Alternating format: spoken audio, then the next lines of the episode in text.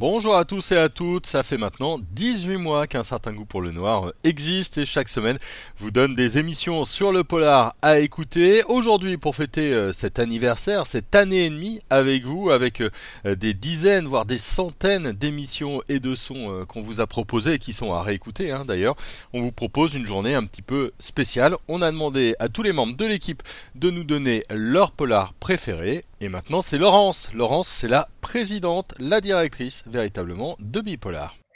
Alors mon polar préféré de toute ma vie, c'est euh, Le Dahlia Noir de James Ellroy. Alors je sais, c'est pas extrêmement original euh, parce que James Ellroy est quand même le maître absolu du polar, mais euh, je, je, me souviendrai, je pense, toute ma vie de la sensation que m'a provoqué ce livre. Et je voulais plutôt parler de la sensation que m'avait provoqué le livre plutôt que du livre en lui-même que tout le monde connaît.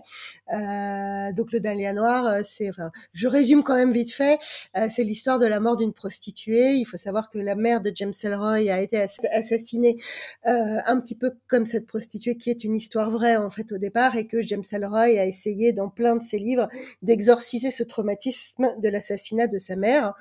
Euh, il l'a exorcisé fortement dans Ma part d'ombre et le Dahlia Noir, une histoire vraie tirée d'un fait divers, a été pour lui euh, le, prétexte pour reparler et exorciser un petit peu ce traumatisme d'enfant.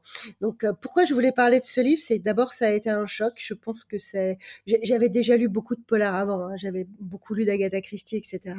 Mais j'avais jamais lu ce genre de polar. Je me souviens, j'étais en vacances en Corse et j'ai commencé le livre et je ne pouvais plus faire rien d'autre.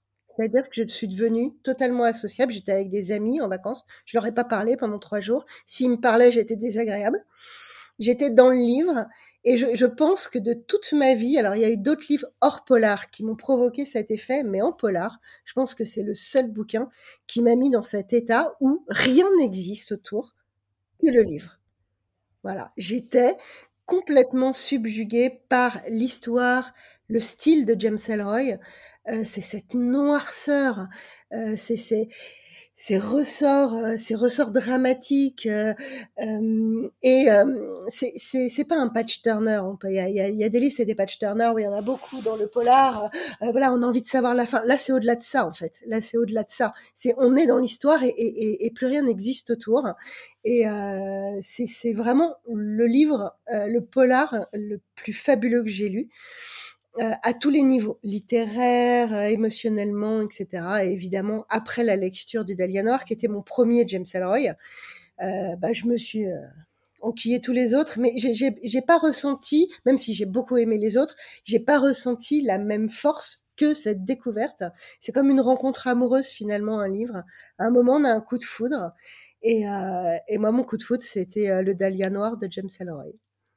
Un certain goût pour le noir, c'est votre podcast polar. Retrouvez-nous toutes les semaines et plusieurs fois par semaine sur euh, toutes les plateformes de podcast hein, qui existent et n'hésitez pas à vous abonner. Ça vous permettra d'avoir une petite notification à chaque fois qu'on met une nouvelle émission sur votre téléphone. Bonne journée.